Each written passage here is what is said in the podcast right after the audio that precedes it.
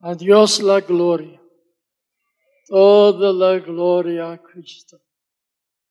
Es para mí un gozo, un placer incontenible poder conocer a tantos hermanos nuevos en la fe, para mí por lo menos, y también saber que hay gente nueva aquí para recibir la palabra de vida. Cristo me salvó a los 14 años, ya tengo 95 años. En este planeta, desde el último día de agosto, tuvimos una fiesta en Santa Fe de más de 500 personas en un desayuno. También tengo más de 70 años, pronto va a 71 años en esta bella República Mexicana, tratando de servir a todo el cuerpo de Cristo. Cuando me llamó algo, me llamaron pastor, pues me honraron, pero nunca he sido pastor. He trabajado con muchos pastores, pues, pero no he sido pastor. Hemos abierto muchos campos con campañas, con milagros y maravillas, pero siempre se quedaban las se quedaban las manos de otro para, que, para poder atender los nuevos. Alabe a Dios por el gozo de conocerlo, alegría de servirle, el privilegio de extender su reino y fortalecer la fe de su iglesia y la mía. Hermanos míos, Dios me llamó a servir en la Segunda Guerra Mundial en el Pacífico, no portaaviones, y tres mil marineros y casi cien aviones, el Enterprise, y también en un instituto bíblico en California. Dios me habló una voz audible y dictó el llamamiento a México mientras yo lo escribía. De ninguna manera me considero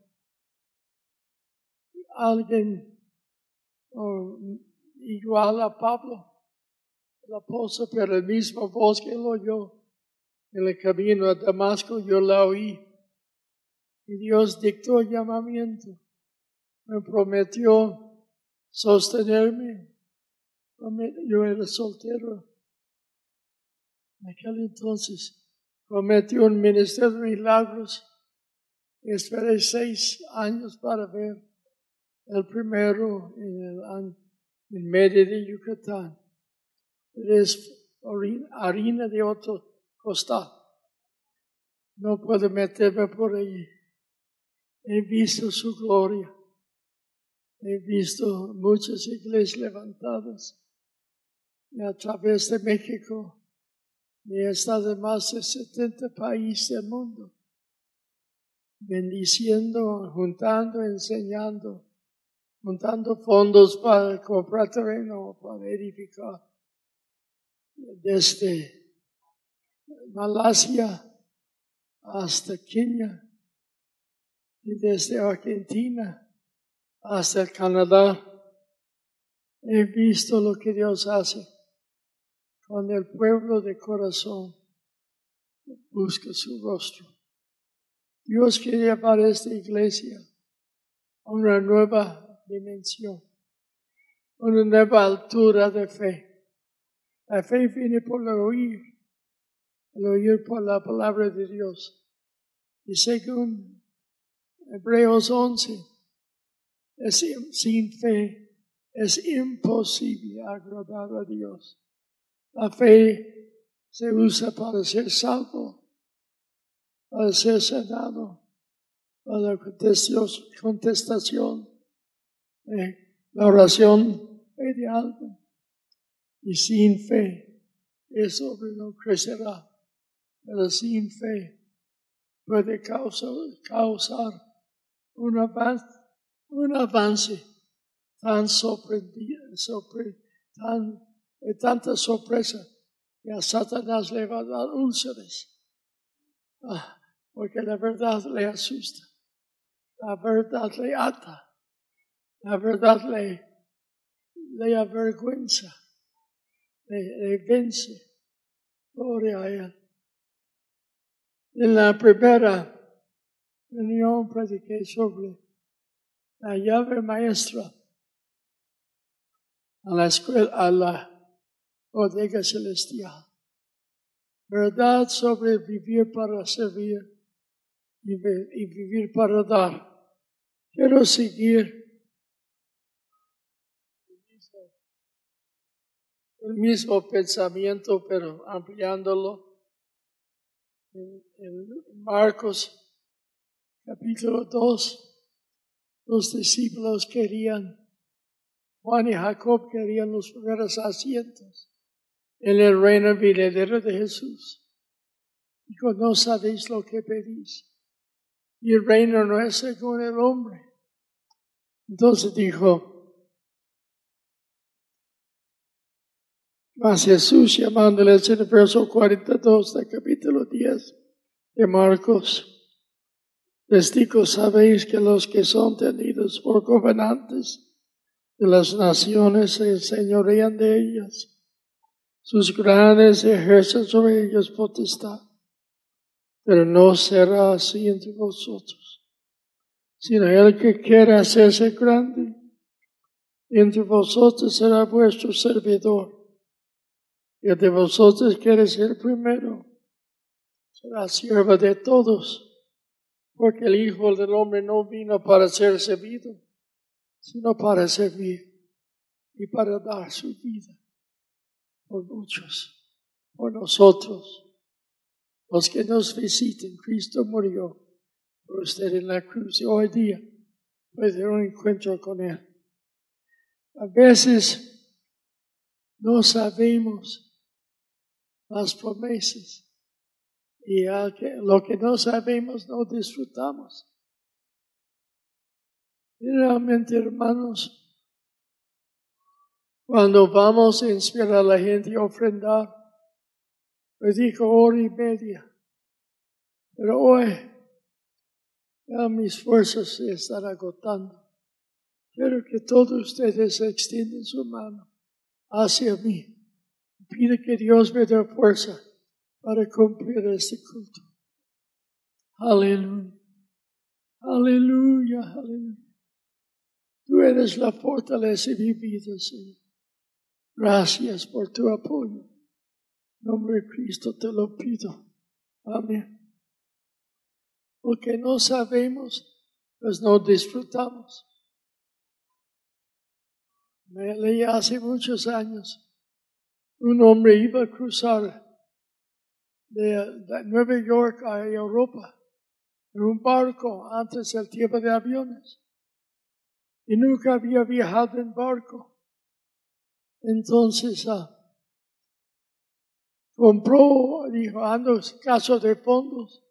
Probablemente la comida es muy cara en el comedor del barco compró un montón de latas de sardinas, saladitas y una bola grande de queso.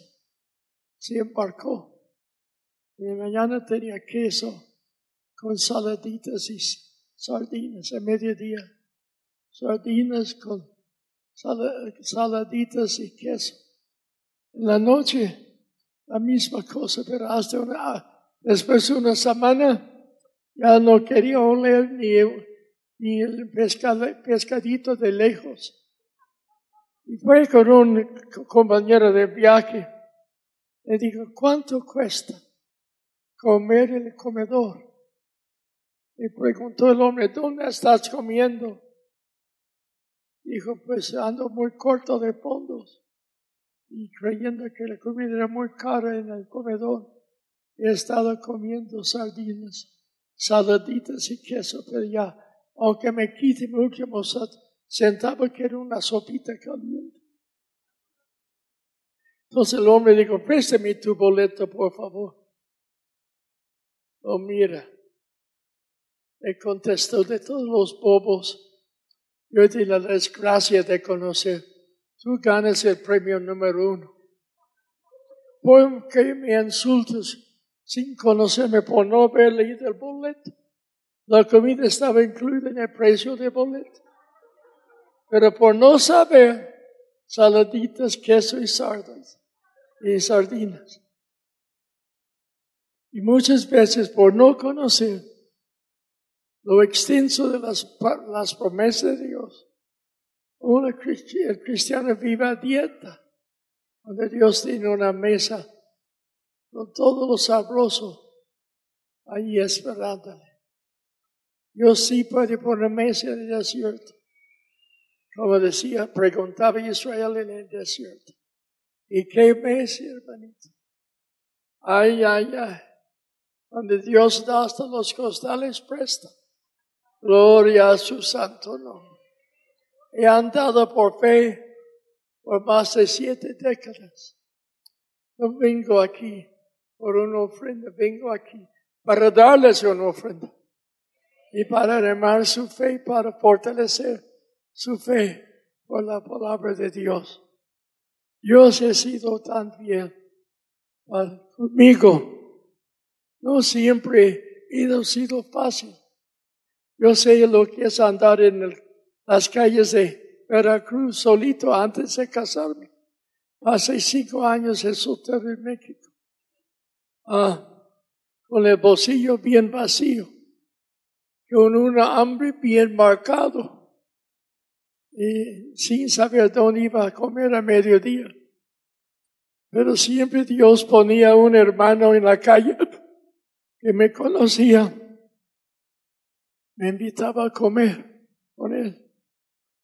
Una vez, bueno, un hermano totanaco trabajaba conmigo Manuel Arenas, de Puebla. Terminó hablando sirio, idiomas. Manuel sacó su maestría en Alemania.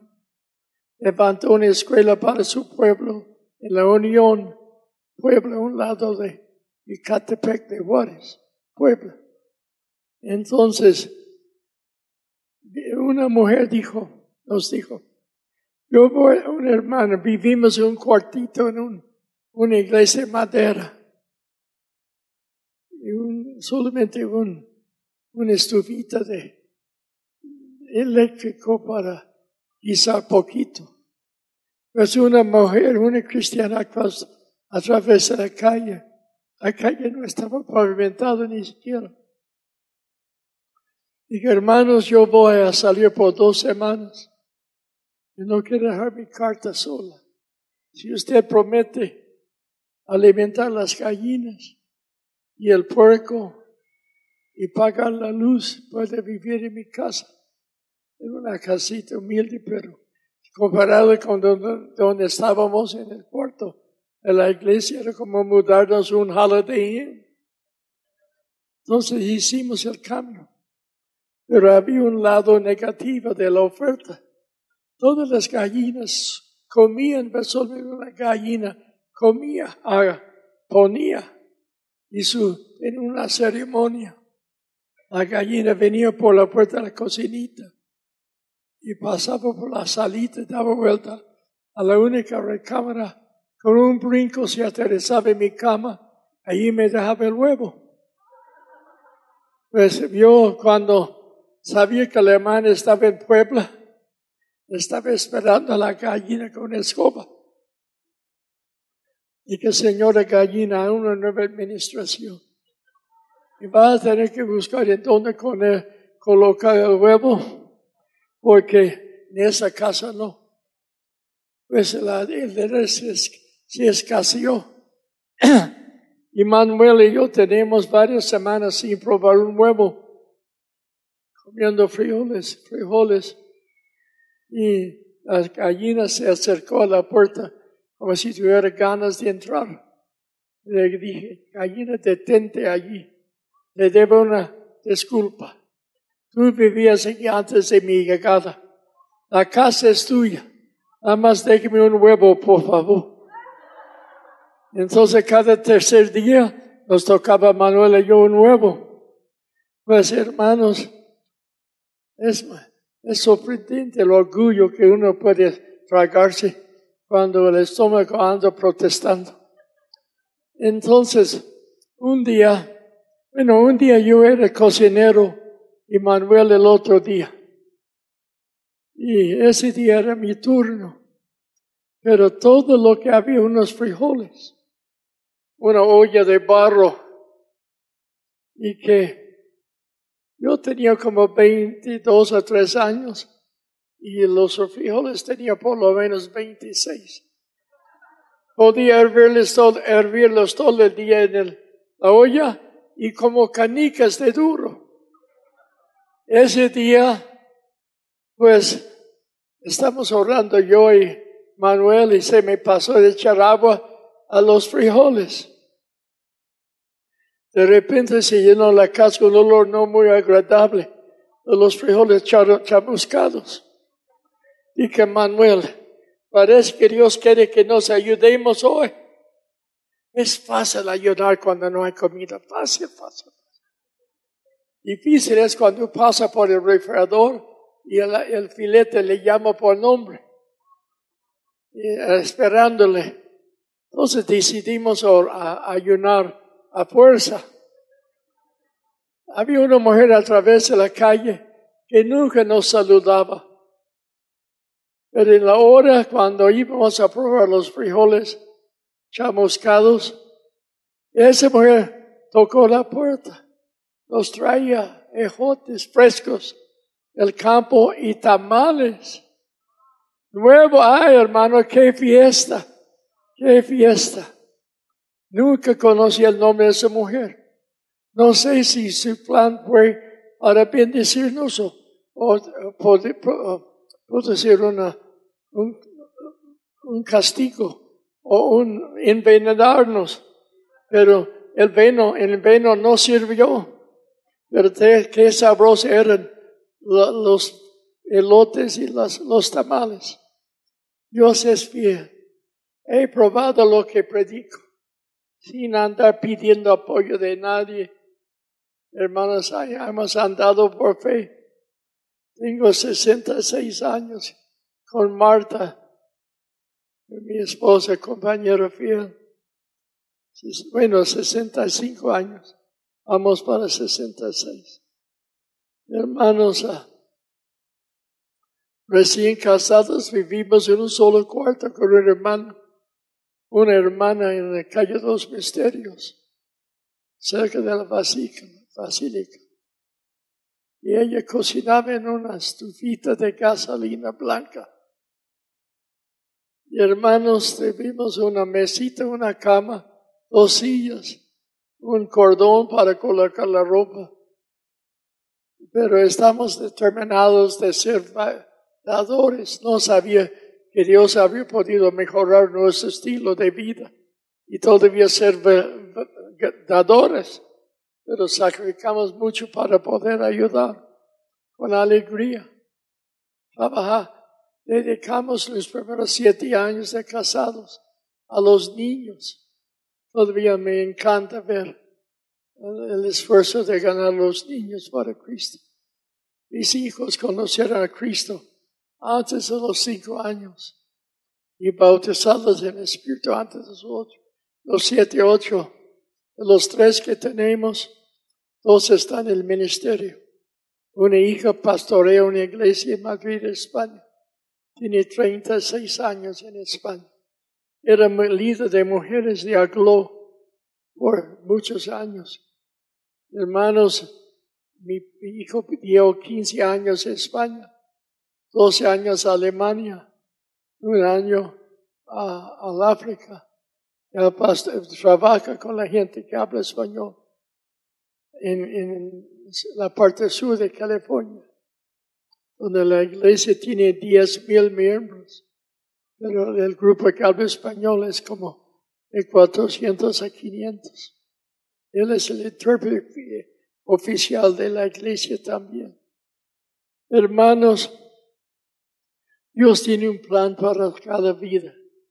Ninguna persona aquí es una persona sin utilidad, sin ser útil en el reino de Dios. Usted tiene un rango de influencia que yo no tengo. con sus parientes, con sus amigos en la escuela en el colegio o en la universidad. Y nosotros tenemos que aprovechar cada oportunidad, hermanos. Aleluya. Pero nosotros necesitamos reconocer que Dios tiene bendiciones sobre abundantes para los fieles, los que dan porque le aman a Él. Yo no doy al Señor para que me dé, yo no decían para que me dé mil. Le doy lo que tengo porque le amo. Amo su obra, amo el pueblo mexicano y a través del mundo hemos enseñado esas verdades y Dios es fiel.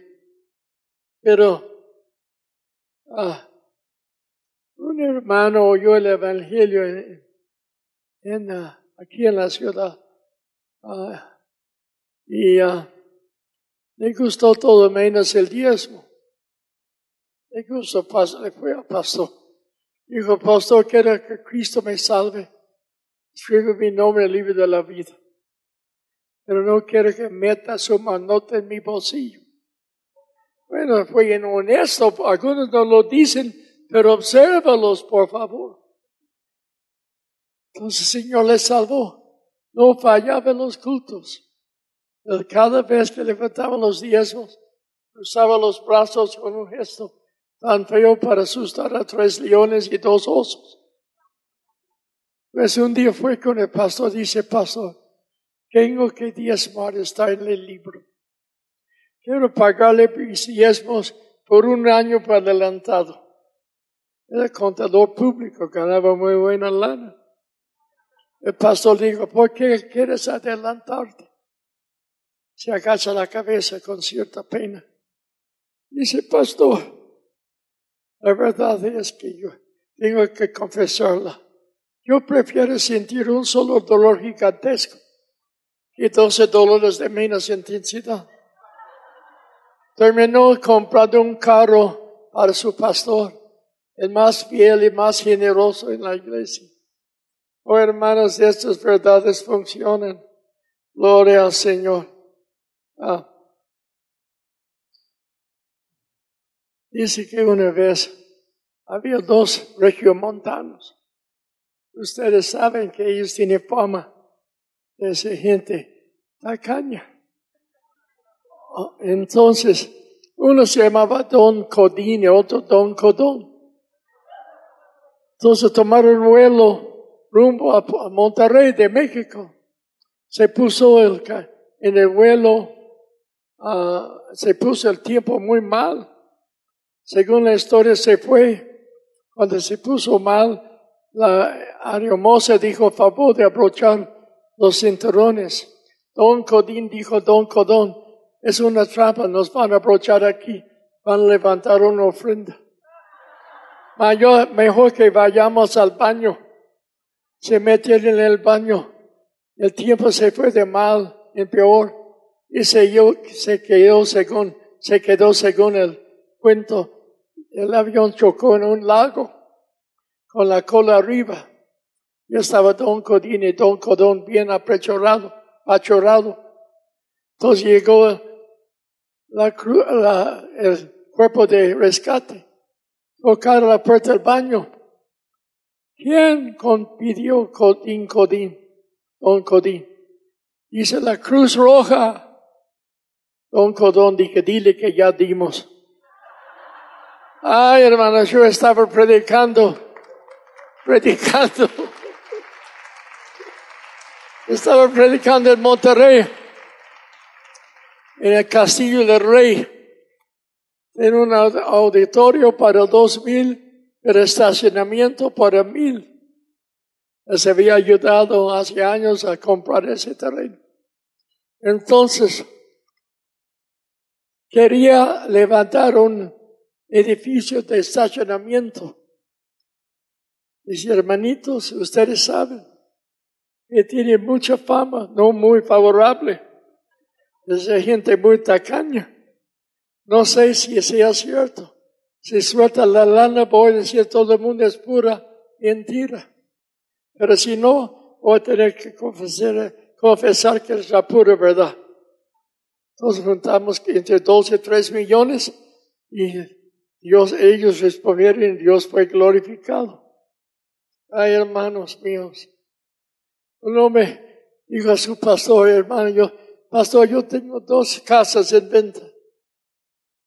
Si pide que Dios me dé un buen precio y yo voy a diezmar la venta. Pues vendió sus casas, pero en vez de meter el dinero en el banco y traer el diezmo, escondió, escondió todo bajo el colchón. La cámara maestra estaba en el segundo piso, una balconía. Entonces un día cuando ella, pasaron tres semanas, no había pagado el diezmo, y quiere depositarle el dinero. Su hijo de cuatro o cinco años, cuando todo el mundo estaba distraído, halló el dinero por debajo de la, debajo de la cama, es verdad y decidió bendecir los peatones en la calle. Regaló la venta de dos casas. Hermanos míos, van a terminar rentando un cuartito y con un departamento para vivir, todo porque no honró su palabra. Ay, ay, ay, ay.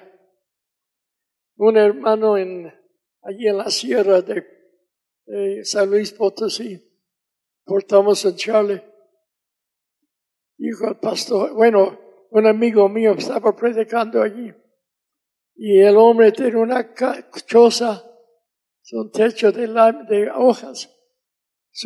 la cosa de estufa de la mujer era una olla de barro con tres piedras. Nada de muebles en su casita. Empezó a diezmar. Mi amigo, compañero, regresó a los cuatro años. Ya tiene una casita de material con una sala para una, un juego es para la sala, una cama de box springs, una estufa de casa. Mana Galván le dijo, hermano, te felicito por ver la forma que Dios la ha bendecido. Dice, sí, hermano, pero yo estoy diezmando 500 pesos por semana. Es mucho dinero. ¿Sería legalmente posible diezmar menos? Digo, Galván, creo, creo que le puede ayudar. Híncate. Me coloco las manos. Señor, favor de no bendecir a ese hermanito mal agradecido tanto. Dile menos entradas para que sus diezmos sean menos. Digo, hermano, no ore así. Menos entradas, menos diezmos. Se arrepintió, hermanos míos. Una vez un hombre cardíaco ah, heredó un millón de dólares, pero el licenciado que manejaba la herencia tenía miedo de decir ese hermano pobre ya era millonario. Fue con el pastor dijo, pastor, tienes en tu, en tu iglesia un hermano pobre y muy enfermo de corazón, pero acaba de heredar un millón de dólares, pero yo no sé ¿Cómo decírselo por temor que el susto lo mate?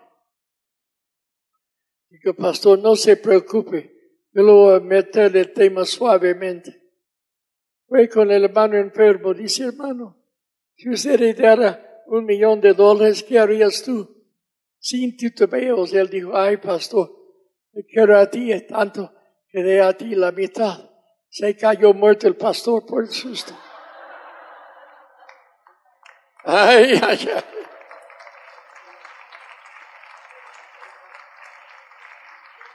Una vez un cerdo, una gallina estaba platicando.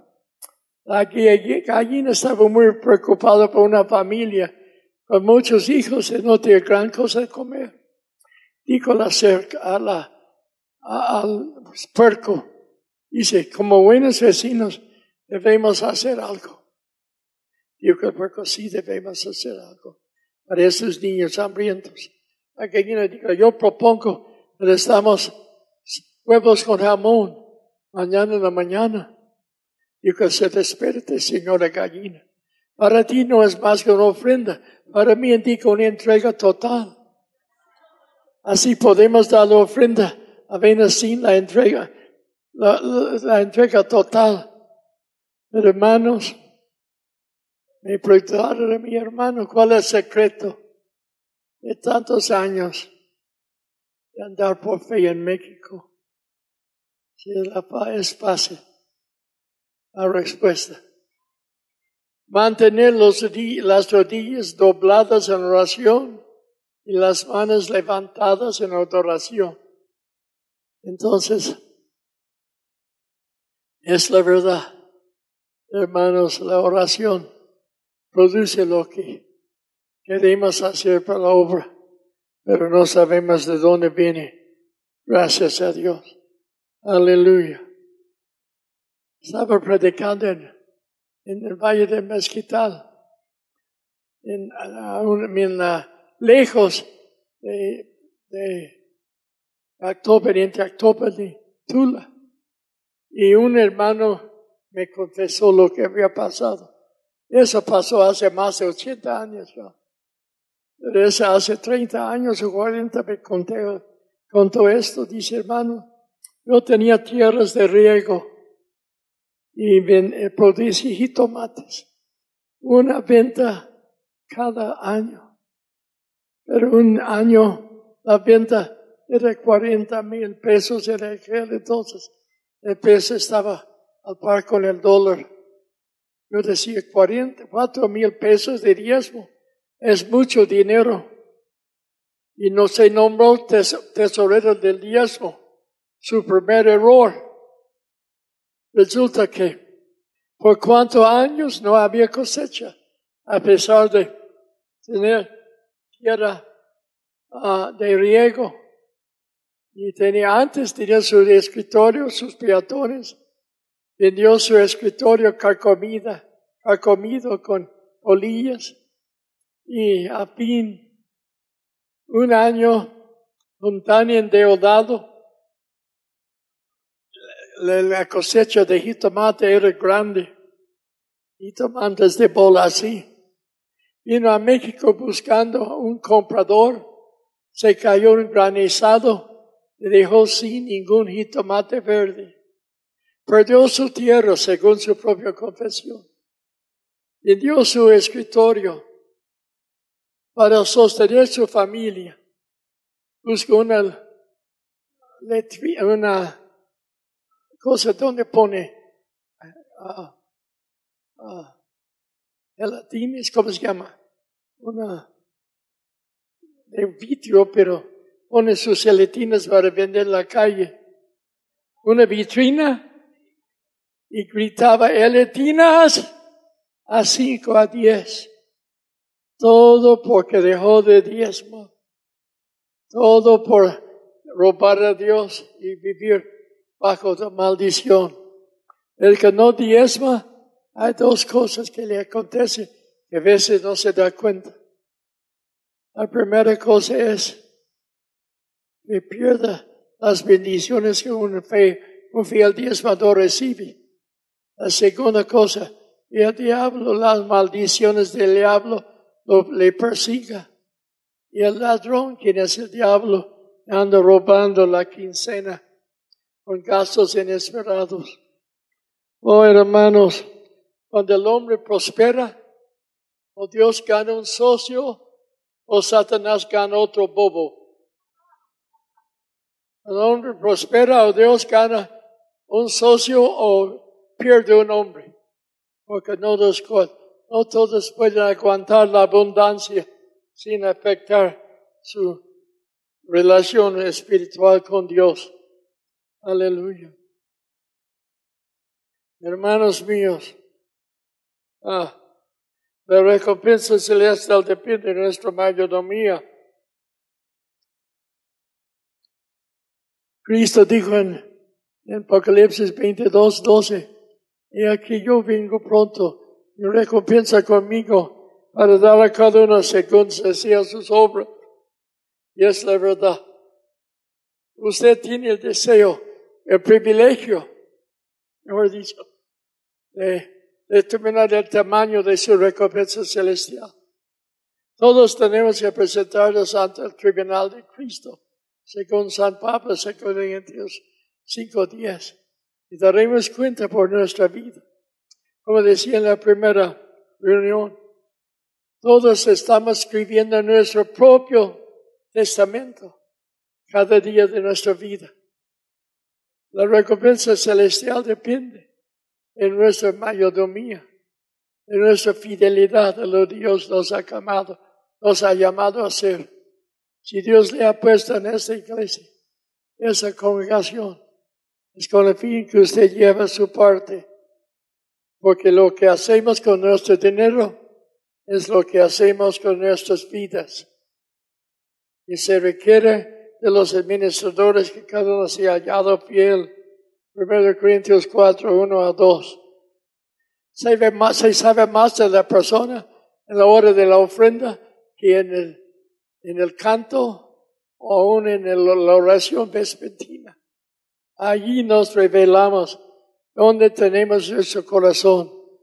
Porque Cristo dijo en Mateo 6, 21, donde sea vuestro tesoro, allí estará vuestro corazón.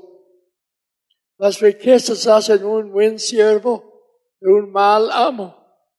Y necesitamos tener cuidado en la forma de manejar. Gloria al Señor. Había en un, una de las islas del Caribe un hombre muy rico en un valle, en, un, en, en un valle, y que el dueño de todo el valle y tenía un negro que trabajaba con él, muy pobre, se llamaba Juanito el orador, porque él oraba mucho, tenía callos en sus rodillas por oración. Juanito tuvo un sueño, una vez soñó que el más rico del valle iba a morir a medianoche. Se despertó asustado y dice, don Julián, mi patrón es el más rico, tengo que avisarles a avisarle. Entonces, a las seis de la mañana tocando la puerta. Y don, dijo don Julián enojado, ¿por qué haces, Juanito, a esta hora? Que tuvo un sueño anoche que aparentemente incluye a ti. Que el más rico del valle iba a morir a las doce de la noche. Y siendo tú eres el más rico, nada más le aviso. Dijo, ay, Juanito, comience muchos frijoles, vete a trabajar. Pero don Julián no pudo, muy inquieto todo el día, y decidió ir con el médico de cabecera para revisarlo, diga, sin decir la razón de la visita. Ya don Julián tiene 15 años más de vida. Regresó en su cara de lujo al rancho en un lado de la cabeza oye las palabras, tienes 15 años de vida. Por otro lado, el más rico morirá a las 15, las 12 de la noche. Entonces don Julián dijo, no sería malo invitar a, médico, a mi médico para cenar con nosotros por las dudas. Entonces llamó a su médico. Después de comer, se levantó el médico para ir a su casa Dijo don Julián, no vamos a quedarnos, platicarnos, éramos con discípulos en la escuela. Tenemos mucho que platicar. Entonces el hombre mala quedó. Cuando faltaba dos minutos para las doce, los ojos de don Julián estaban enfocados en el reloj en la pared. Doctor dice, ¿qué te pasa, Julián? Oh, nada, nada. Después sonó el reloj Don le dio un brinco. Uno, dos, tres, cuatro, hasta doce. Se dio un pellizco. Todavía tengo vida. Voy a dar de baja mañana a Juanito por haberme asustado tanto. A las seis de la mañana alguien tocaba la puerta. Abrió la puerta y dice, Juanito, viene con otro sueño y una vez lo voy a desfachar. Pero era la hija de Juanito. Dice, ¿me conoces, patrón? Sí, tú eres el hijo, la hija de, de Juanita el orador. ¿Qué pasa? ¿Por qué vienes a las seis? Mi mamá mandó, me mandó para decirle que mi papá falleció, falleció anoche a las doce El sepelio será las tardes. Gracias, hija, yo iré. Cerró el espejo, cerró la puerta, se miró en el espejo de la pared.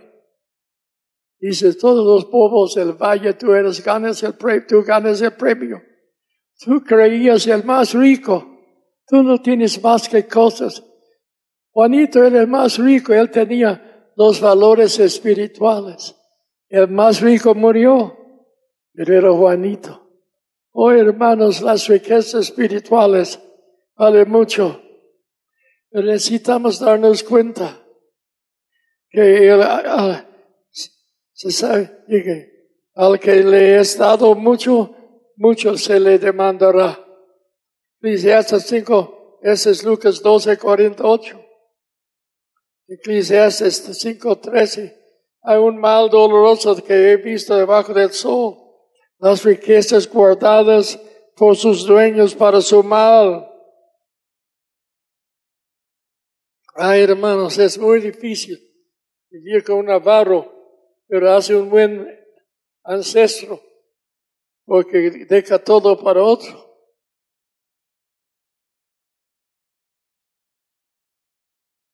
Un hombre estaba testificando. Los primeros 100 dólares que recibí, los regalé. Ya soy millonario. Un hermano allí oyendo dice, a ver si te atreves a hacerlo de nuevo. Echó a perder su testimonio. Daba, no quería eh, dar los millones que tiene. En el año 15, en seis distintas iglesias, hay seis distintas personas que prometen un millón de pesos para la construcción de sus templos. Y en Alapa, Veracruz, hace el año, hace dos años, una mujer prometió 15 millones para hacer campañas para la escuela dominical a los niños. Hermano, si nos duele dar, necesitamos regresar a la cruz y contemplar a Cristo, inocente Hijo de Dios, sufriendo el justo por los injustos, el inocente por los culpables, para llevarnos a Dios. No puedes vivir en la sombra del Calvario, vivir, ah, hermanos, con, controlada por la avaricia o por el dinero que uno tiene que dejar. Como dijo en el primer, el primer grupo, la palabra dinero se encuentra 816 veces en la Biblia. La palabra dar se encuentra 816 veces en la Biblia. La, Biblia, la palabra, dinero se encuentra 2085 veces en la Biblia.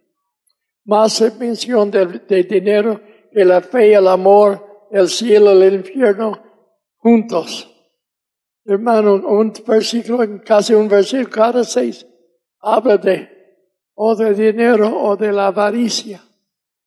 Lo que hacemos con lo que tenemos indica la profundidad de nuestra relación espiritual.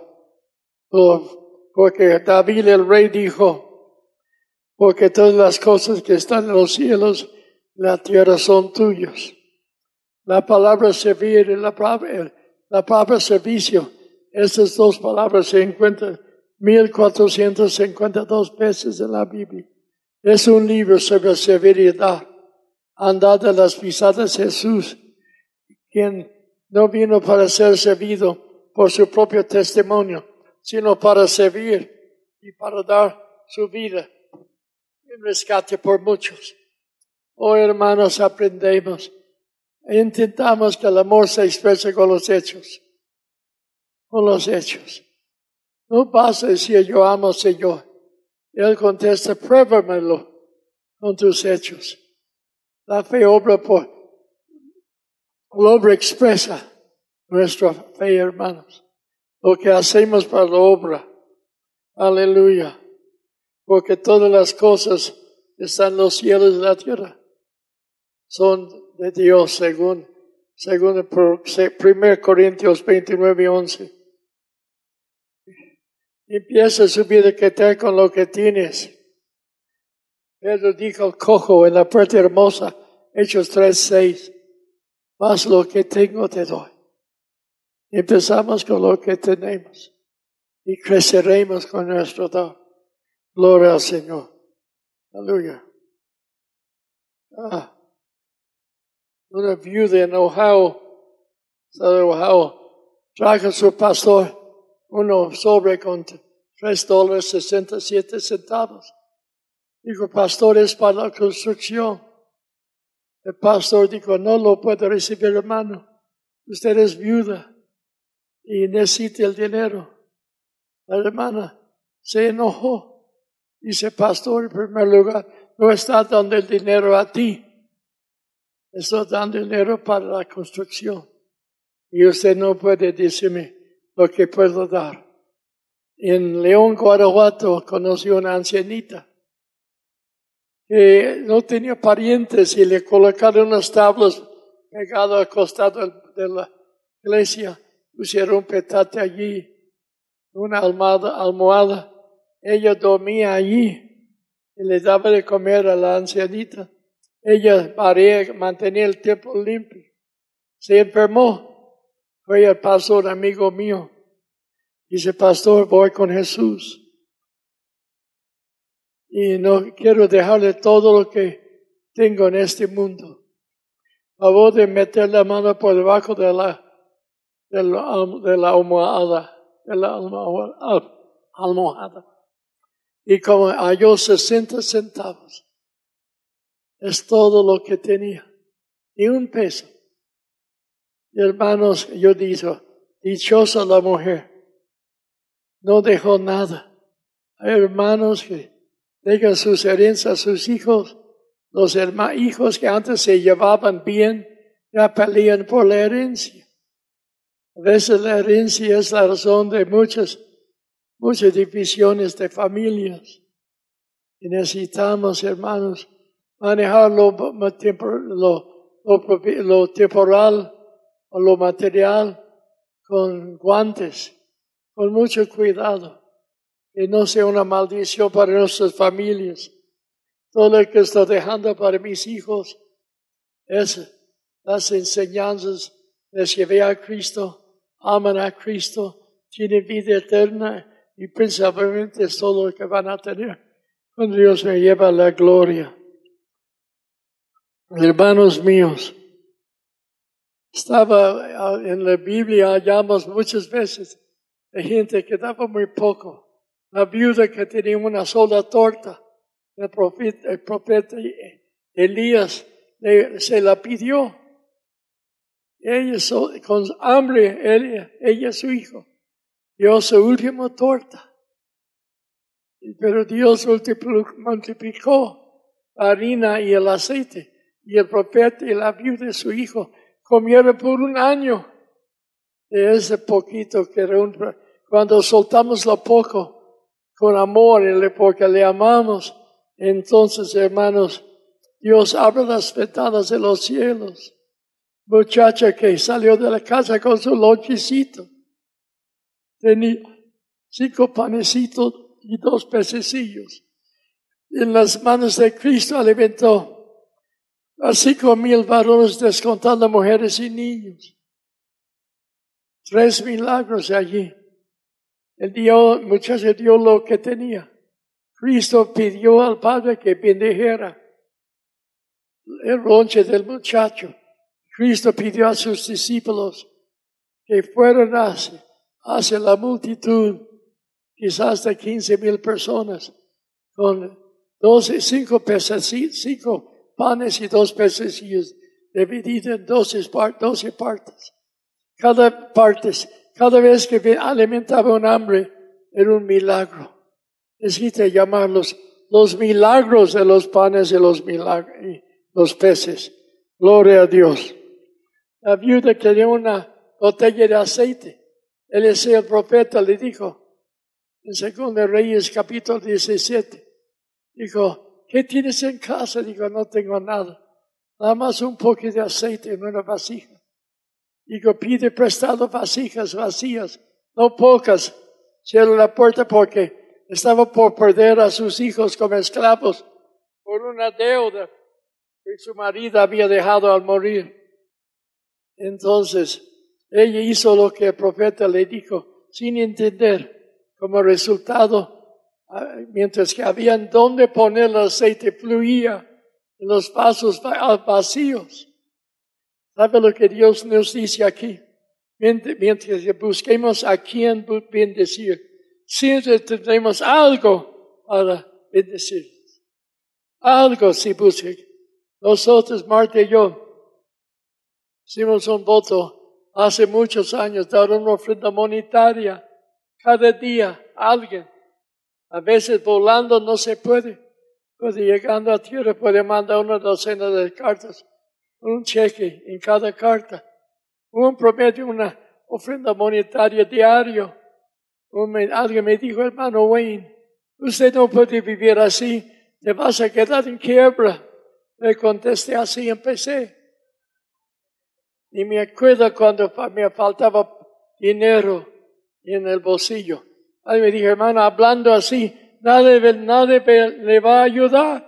Le contesté, qué vergüenza, qué, qué triste. No me contrataron, no me pueden dar de baja.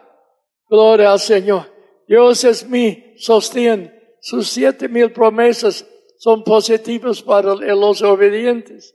Gloria a Dios, aunque no los conozco todos de memoria, pero tienen gran valor. Dios ve la calidad de nuestro dar en vez de la cantidad. Es la razón que la, que la mujer echó un perfume, un perfume por la cabeza de Jesús. La criticaban. El perfume valía el sueldo de un año de trabajo. La criticaban. Cristo dijo dejarle en paz. Ha ungido mi cuerpo para la sepulta, la sepultura. Y donde quiere que ese evangelio sea predicado, se hará mención de la Biblia. Ella dio de amor y enojó. La generosidad de algunos hermanos hace enojar al hermano tacaño, porque le es un la generación de una generosidad de uno es un regaño al uno que vive con los ojos enfocados en lo perecedero, en lo pasajero, porque en la tumba el más rico, el más pobre, ocupa el mismo espacio. Y necesitamos reconocer, en esta vida, nosotros estamos determinando el tamaño de nuestra morada celestial. En el sentido, en el sentido figurativo, ah, cada vez que diezmamos y ofrendamos, sacrificamos y, negamos a nosotros para bendecir a alguien que tiene menos o tiene necesidad en la obra, pues estamos mandando algo de material para adelantado para nuestra morada celestial. Gloria a su nombre. Gloria a Dios. Hermano, necesitamos entender que Dios tiene la pala más grande. Aleluya. Alejandro el Magno murió a los 32 años al morir dijo, aunque he, conquistado reinos, favor dijo, favor de poner mis manos sobre el cuerpo cara arriba. ¿Por qué? Porque dijo, quiero que el mundo sepa, aunque, aunque gané reinos, tuve que abandonar este mundo con las manos vacías. Vacías. Es tiempo que la iglesia se dé cuenta y no hay ninguna bolsa en la túnica de un muerto, hermanos. Y lo que hacemos, hacemos para Dios, viviendo.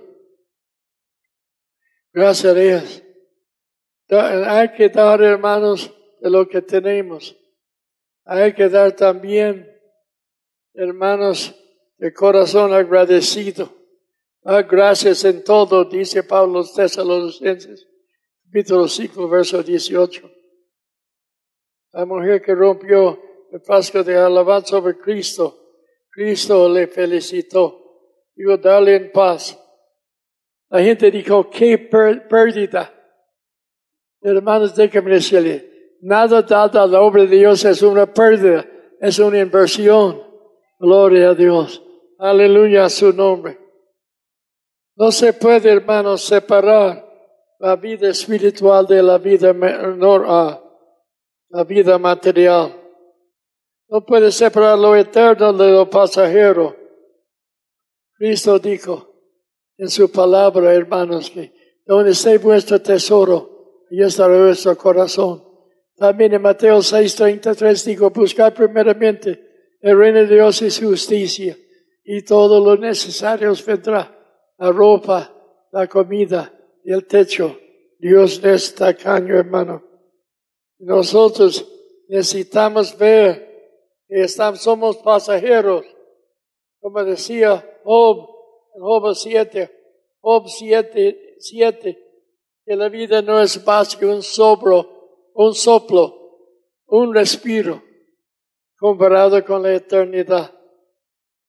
Amén. Ah.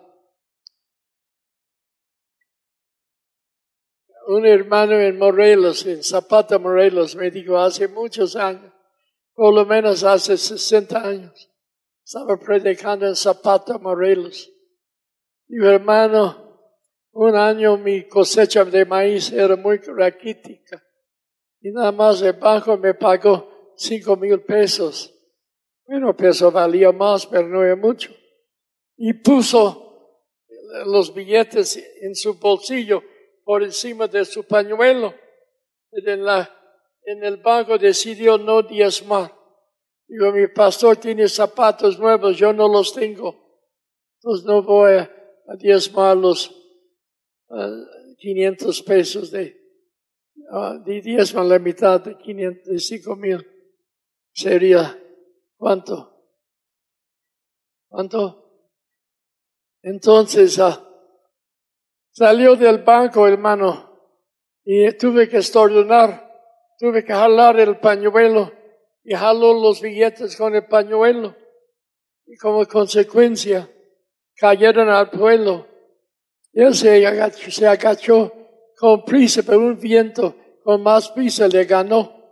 Llevó su viento de maíz hacia arriba. Dijo, Señor, devuélmelo. Yo estaba bromando contigo, bromeando yo, yo te voy a diezmar los billetes. Y dice, adiós, el Benito, malagradecido. Él mismo lo confesó cuando llegó a ser pastor. Y dijo, perdí todo. Ay, hermanos, cuando si no diezmamos, vivimos bajo, mal, bajo maldición. Malaquías capítulo 3, versos 8, 9, 10 y 11, 12.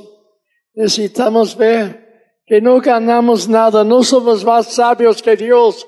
Dios promete bendecir al diezmador y al, al dador alegre. La vida que estoy enseñando hoy es mucho más que diezmar. Es vivir para dar. Digo un dicho, el que vive para servir y dar, nunca vivirá para faltar.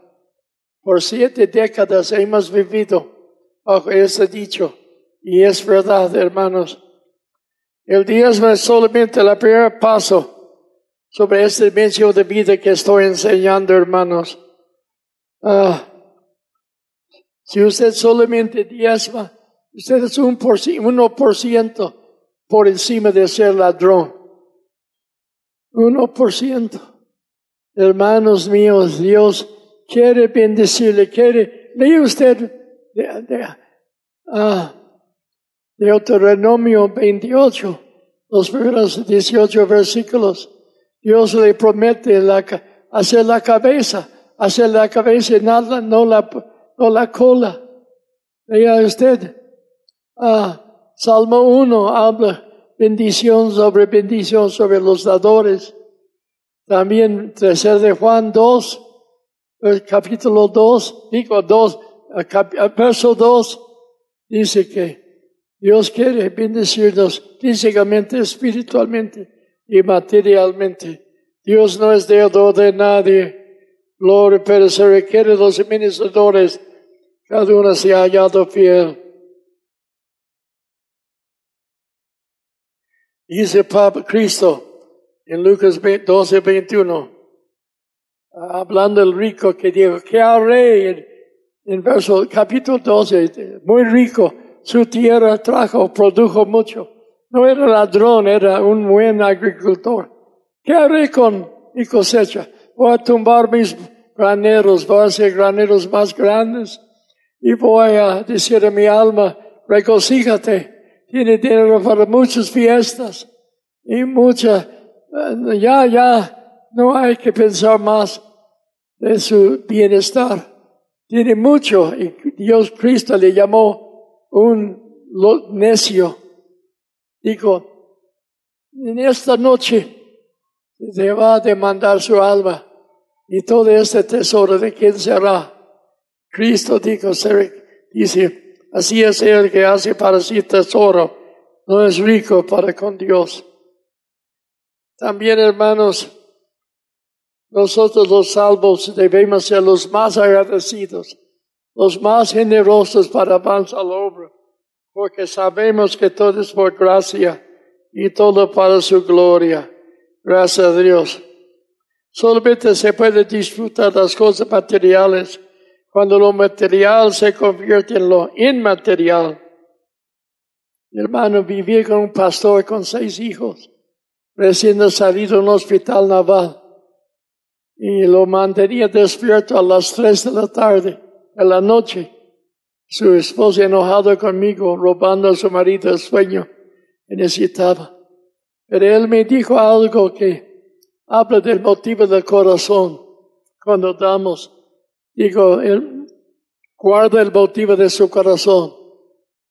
Aunque por ser neófito en el ministerio va a hacer muchos errores.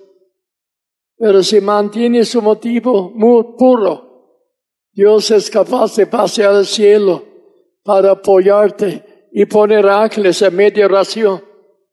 Y hermano, jamás olvidar ese consejo. Lo motiva, el motivo de nuestro dar es esencial para recompensa. Si damos de mala gana y Dios lo necesita, hay que dar de corazón. Vamos a después levantar, hermanos, una ofrenda para comprar ese bodega. Pues, ah, pero esté orando en su espíritu, ¿qué parte quiere que yo haga, Señor? Ah, gracias a Dios. Y, y no ganamos no somos como si más sabios que Dios. En los Cocos, Veracruz, junto al río Papaloapan, a una mujer dijo a su pastor, recocíjate conmigo en la calle, se encontraron. Vendí mis mangos en 25 mil pesos y no tengo que bajarlos. El comprador se encarga de todo. En aquel entonces dos mil dólares americanos. Lo pasó, qué bueno, hermano, gloria a Dios. Pero en vez de pagar el diezmo, de, que tome ese pesito para comprar una Pepsi, una Pepsi. Le dio un miserable peso a mujer. Pero ese no es todo el cuento, espérese un rato. Se incendió su casa con los 25 mil pesos adentro. Perdió casa, muebles, venta de sus mangos. Creció el río Papalapa y llevó un montón de su ganado ahogado. Estaba pagando diezmos retrasados. Ella decidió, Dios no estaba castigando, ella se castigaba a sí misma. Ella escogió por no cumplir la palabra de Dios. Aleluya. Hay tantas cosas que dar.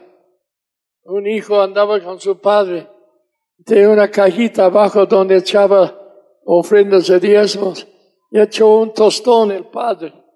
Predicó y regresó, terminando el culto, abrió la caja, solamente había un, el mismo tostón, tostón que le había echado. El hijo dijo, papá, si había echado más, se había sacado más. Es la pura verdad. Ay, ay, ay.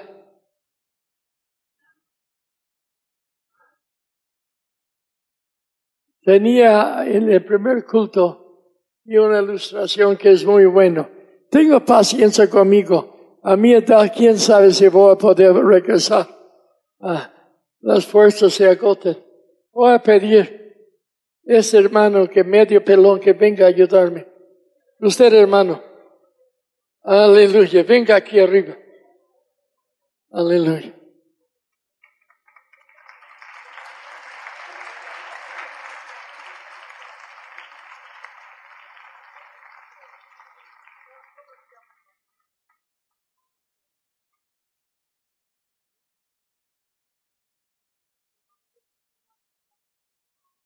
Digamos que el hermano es un asaltante. Y me asalta y o el dinero o yo te despacho. Digo, no me mates, llévalo, pero no me mates. Yo temblando. De repente el, el asaltante, asaltante dijo, no sé, cambiando su tema, dice, no sería tan amable, Señor, le pidió que Dios multiplique lo que acaba de robarle con la pistola. Ningún ladrón pide oración después de quitarle la bendición, pero usted quiere que Dios le bendiga y anda robando el diezmo. Es tan irracional como mi hermano pidiendo oración después de quitarme la plata. Gracias, hermano. Sea fiel diezmador. Aleluya.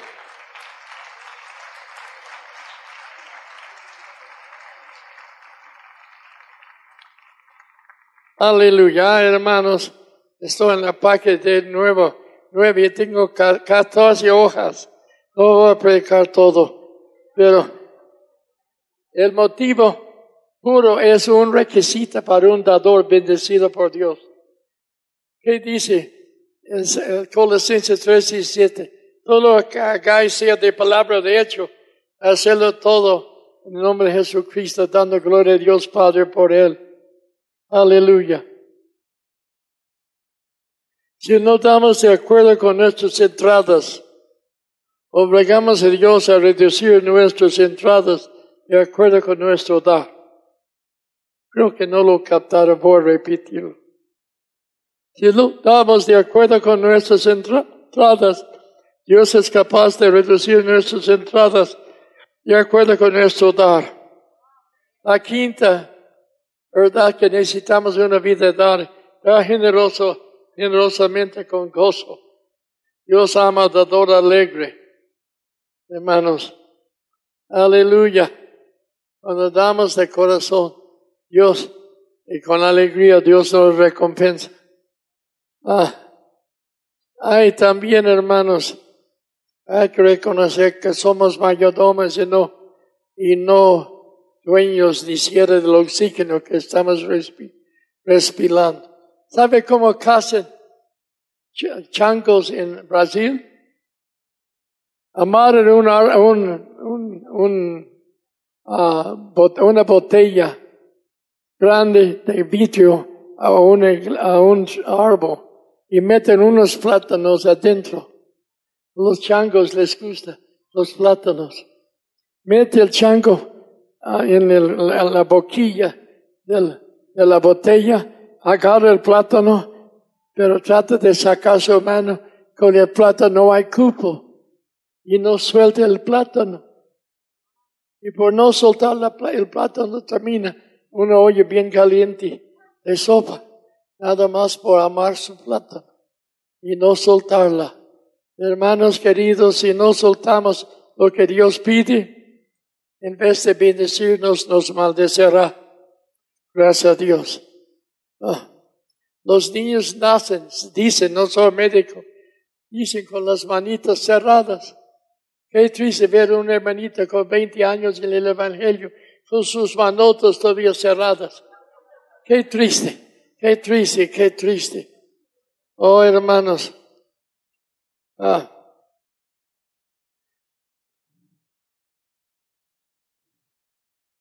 Hay que dar en fe. Mas y se os dará medida buena, apretada, remecida y reposando darán en vuestro regazo, porque en la misma medida que medís, os he revuelto a medir. Cuando en su dar espera dos cosas. Espera que Dios multiplique su dar y suple una necesidad. Cuando damos para seguir, comprar este edificio, hermanos, sabemos que la meta es es sana y justificada. Aleluya. Y pide también que la semilla sembrada da una mejor cosecha. Porque según Corintios 9, 10 dice, el que da semillas al que siembra y pan al que come, proveerá y multiplicará vuestra sementera y aumentará los frutos de vuestra justicia. Yo aprendí, yo nací una granja. Mi padre era agricultor. antes de llegar a ser un sheriff. Él, él, cuando él sembraba frijoles, nunca cosechaba camotes. Siempre cosechaba de acuerdo con la semilla, semilla sembrada y cosechaba de acuerdo con la cantidad sembrada. Proverbios dice, 11, 24, 25 dice, a quienes reparten, ese es añadido más. A quienes tienen más que es justo, viene la pobreza. Ay, ay, ay, ay, ay. Hay verdades que cambiará su vida si las toma a pecho. Hermanos míos. Y es, no hay nada mal en dar en público si el motivo es puro. Es predicando en las montañas de San Luis Potosí. A siete ocho a caballo del camino más cercano. Y juntando fondos para hacer un templo nuevo. Y un hermano promete un, un toro para seguir la construcción. ¿Cómo iba a ser, cómo iba a ser una, una ofrenda secreta cuando el toro tan grande y, y protestaba cada paso? Hay cosas que todo el mundo se da cuenta. Hay veces que Dios nos indica de dar una, una, una ofrenda a nada sin que a nada, pero a veces ofrenda voluntaria, una ofrenda por construcción. Un esfuerzo de la vida inspira al hombre empresario a invertir más en el reino. Aleluya. Ah. Pero una cosa, no hay ninguna semilla tan pequeña que, está, que no se puede sembrar la semilla se reproduce. Un hombre en agua en el estado, mi estado de los Estados Unidos es el estado de maíz. Produce mucho maíz. Un hombre sembró un solo grano de maíz. Volvió a resembrar toda la cosecha por cinco años. Todo lo que se echaba volvió a, a sembrar. Después de cinco años cosechó 28 mil quinientos y pico bolsas grandes de maíz y un solo grano que Dios había multiplicado. Cuando damos a Dios, tenemos el derecho de esperar que se aumente la cosecha para poder sembrar más, no para poder gastar o malgastar lo que tenemos. El punto clave es el motivo de nuestro dar. Aleluya. Esa, no hay que ninguna semilla demasiado pequeña para sembrar. Todo lo que está en su mano es semilla. Todo está en las manos de Dios es cosecha. Todo está en sus manos es semilla. Usted decide puede sembrarlo o no. Pues todas las manos de Dios es cosecha. Hay dos aspectos del dar y ya está terminando. Primer aviso. Bueno, porque sería su pastor, dice que es su último pensamiento y sigue hablando 20 minutos. Le aseguro que es verdad, su esposa me lo confirma. Aleluya. Mi esposa me ha dicho, perdiste tres oportunidades de haber terminado el mensaje. Hermanos, esa verdad es, ay, ay, ay. Si no le han cambiado, no le han llegado. Si el amor de Dios no, no ha inundado su corazón, contempla a Jesús muriendo, muriendo en la cruz, dando su vida por usted. Jamás puede tener un dolor en sostener su obra. La fe obediente tiene que ver lo que poseemos. hermano, y la, había dos hombres, uh, y la fe también, hermanos, la fe obediente tiene que ver lo que tenemos. Y la fe creativa tiene que ver lo que Dios puede, proveer. Casi todo nuestro dar es por la fe creativa. Dios no toma cartas en el asunto hasta que nos lancemos por la fe prometiendo solamente lo que Dios puede proveer. Y nunca he hecho una promesa sin poder cumplirla dentro del plazo señalado. Algunos hermanos cambian de iglesia para no pagar su promesa, pero no sabe que la promesa dada es válida no importa dónde ande, todavía tiene valor. Y si nosotros no honramos nuestra palabra, cancelamos las promesas de Dios, porque si el corazón nos reprende según 1 Juan 3, 20 y uno, Dios es mayor que nuestro corazón y conoce todas las cosas. Oh, hermanos, con un corazón reprendido por no honrar nuestra palabra, cuesta lo que cueste, entonces, hermanos, estamos castigando a nosotros mismos. Solamente una vez, hermano, tuve que vender algo para honrar una promesa.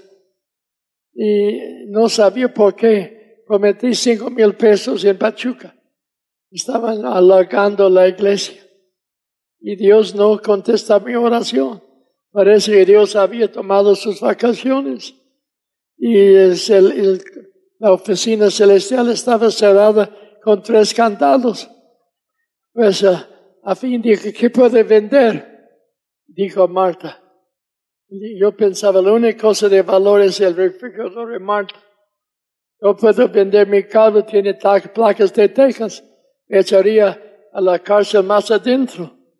Entonces, estamos orando, dije, Señor, hable a Marta, por favor, para vender el refrigerador.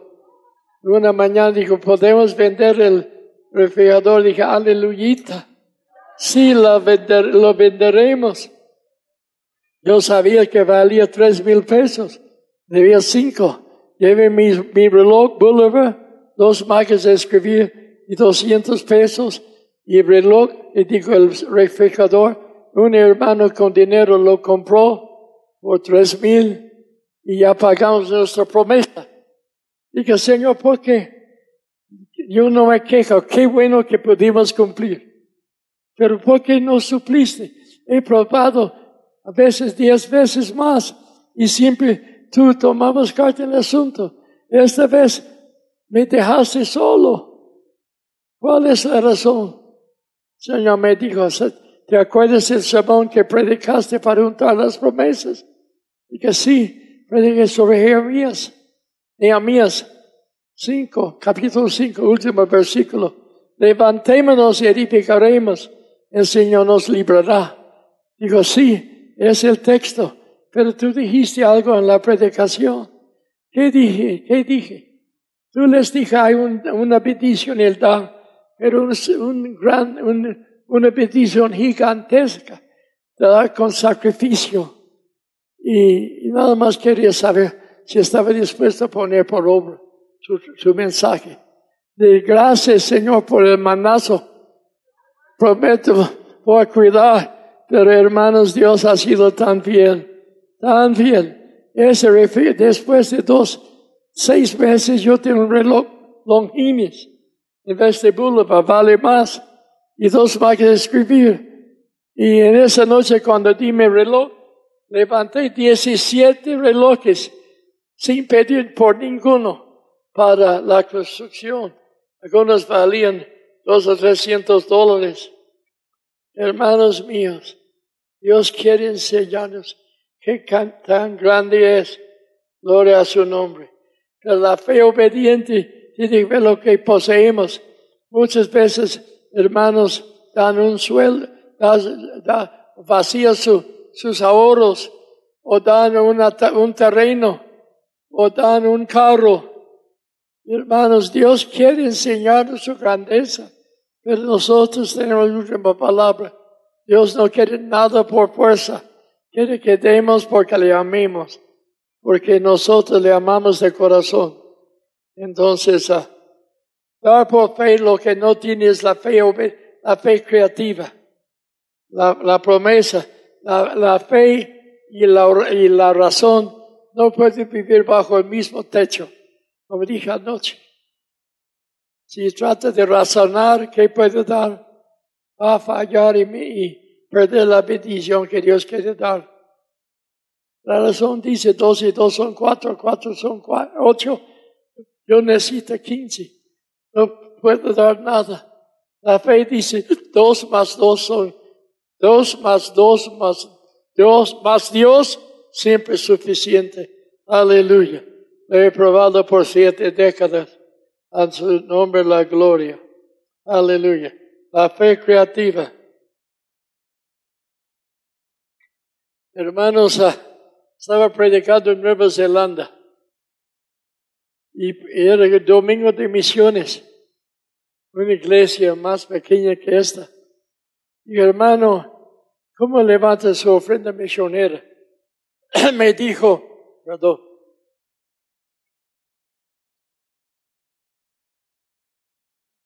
lo damos después de los diezmos y ofrendas normales, normales pasamos la canasta para una ofrenda misionera, ofrenda misionera. Digo, vamos a cambiarlo. Tráeme cinco a seis páginas de pliegos de papel en blanco y présteme las, unas, unas tijeras. Hicimos cuadritos de estas páginas. Repartimos un, un cuadrito de papel a cada persona. Y diga, pongan ese papel lo que usted puede dar mensualmente por un año a la obra misionera. Todo el mundo participó. En la tarde preguntó al pastor, ¿no tiene algo que podemos públicamente animar a, los gente, a la gente a dar? Dijo, sí, debemos 10.400 pesos, dólares australianos como 8.000 dólares americanos para un carro de un misionero en Indonesia. Y bueno, en la noche vamos a juntar fondos para liquidar esa cuenta. Yo pensaba, Marta, yo también pensaba de dar. Pues cuando prediqué sobre el título de mi libro, Viviendo más allá de lo posible, tengo un libro aquí que no vendo, no vendo para ganar, vendo para ayudar su fe. Y hemos vendido entre, hemos repartido entre más 300 a 400 mil en varios idiomas, incluye árabe, francés, español, portugués. El libro todavía hay mucha demanda por ese libro. Ha sido el libro de mayor venta en México por varios años, no sé ahorita. Hermanos, se vende barato para que todo el mundo pueda aumentar su fe y para cubrir lo que Dios, el Espíritu Santo les inspira dar. Entonces dije al pastor, bueno, en la noche vamos a juntar fondos para pagar por el carro. Entonces después de predicar sobre el tema, viviendo más de lo posible, ah, un hombre levantó la mano atrás y dije, yo pago por el carro. Oh, más de ocho mil dólares americanos. Todo el mundo le miró en ojos cuadrados, pero yo no le conocía. No, no, había oportunidad nosotros de dar, porque él cubrió todo. Resulta que ese hermano era ingeniero y había hecho un trabajo por el gobierno australiano. Pero él creía que le había pagado todo. Y la siguiente semana después de hacer una fe, el gobierno australiano le llamó, Señor, le mal pagamos, le debemos mucho dinero todavía. Él no lo sabía. Yo no sé aquí en México pero cuando el gobierno de los Estados Unidos quiere devolverle algo, es un milagro comparado a sacar a Lázaro de la tumba. Entonces, ah, ah, resulta que este hermano, en un mes de fuentes desconocidas, tuve dinero para liquidar la deuda del carro en Indonesia y 52 mil dólares de deudas pendientes. Esa fue hecho un milagro en la casa de un hermano que no había comido nada por tres días porque no había comido en su casa, pero se lanzó por la fe creativa y Dios habló al gobierno y le pagaron lo que él ni sabía que le debía. Oh, hermanos, es una vida gloriosa, pero necesitamos vivir solamente para bendecir y solamente para dar. Gracias a Él. Ahora vamos a ver cuántas almas desean una nueva vida. Si usted viene de visita y nunca ha hecho una, una decisión decisiva de recibir a Cristo en su corazón para escapar del infierno y, pasar la eternidad con Jesús. Yo quiero tener el privilegio de orar por usted, pero voy a pedir que todos agachen la cabeza, nada mirando. Si usted está aquí, hay un hueco, hueco en su corazón tan grande como el valle de Mezquital, y usted quiere hoy día que Dios le perdone sus pecados, le dé una nueva vida, concédeme a mí el privilegio de llevarle las plantas de Jesús. Si usted está aquí sin Cristo, entonces quiero orar por usted y yo sé que Dios va a contestar. Ahora, si usted sabe, quizás usted simpatiza, pero nunca ha recibido a, a Jesús como su salvador personal, quiero orar por usted. Los que quieren hoy día un encuentro con Jesús, no estoy hablando de los hermanos ya bautizados, no estoy hablando los miembros de esta congregación, estoy hablando los nuevos que saben que hay un hueco en su corazón, que solamente Dios puede llenarlo. Yo quiero el alto honor de orar por usted. Indíquemelo levantando la mano. Si usted quiere que Cristo, ya veo una mano. ¿Quién más? Otra. ¿Quién más? Varios por aquí. ¿Cuántos quieren? Hoy día, un encuentro con Jesús. Aquí, ¿cuántos? Levanta la mano. Si necesita Cristo en su corazón y no lo ha hecho, quiero orar por usted en este lado. Veo manos ahí atrás. ¿Alguno más? Por aquí. Veo dos manos más allí. Veo manos en este. Bueno, les pido, si no tiene vergüenza de Cristo, póngase de pie. ¿Dónde están? Cada uno que levantó la mano, párese. Si usted tiene vergüenza de Cristo, él tiene vergüenza de usted. Párese cada, si no levantó la mano Dios le está hablando, levántase también. Obedezca a Dios. Venga Jesús. Entonces venga aquí, salga de los asientos. Venga aquí, quiero orar por ustedes. Pasen, pasen adelante. Cada uno puede bajar su mano, pero vengan aquí adelante. Si no levantó la mano, pero sabe que Dios le está hablando, venga aquí adelante. Formen una, una línea, una cola, así, todos. Dejando lugar para alguien esté atrás. Aleluya. ¿Alguno más viene? Entonces quiero que las mujeres cristianas se pongan usted aquí a un lado, hermano. Las mujeres cristianas vengan a pararse por detrás de cada mujer aquí. Los varones cristianos vengan a pararse por detrás de los hombres. Al lugar para que cada uno ay, retírese tantito. Para allá, no, para allá. Para dar lugar para que usted no, los, pero los segundos de cola sí. A ver, hermano, usted póngase en fila. A ver, ahí está bien. Un cristiano tras cada varón y una mujer tras cada mujer. Una mujer cristiana. Ahora ponga su mano derecha sobre su corazón. Repiten esa oración en voz, voz en cuello, fuerte. Y nazca el significado en su corazón. Diga, Padre Celestial, fuerte Padre Celestial, me arrepiento de mis pecados. Perdóname, Señor. Quiero que Cristo sea mi Salvador hoy, en este momento. Le invito a mi corazón. Ven, Señor Jesús. Hoy día me entrega a ti. Amén. amén. Ya puede bajar su mano y levantar su cara. ¿Cuántos ustedes les felicito? ya somos de la misma familia. Pero una cosa, quiere que cada uno voltee así para mirar ojo a ojo a la persona atrás. Quiero que el cristiano dé un abrazo a esa persona. La persona nueva, darle un abrazo cristiano. Aleluya. Gloria a Dios.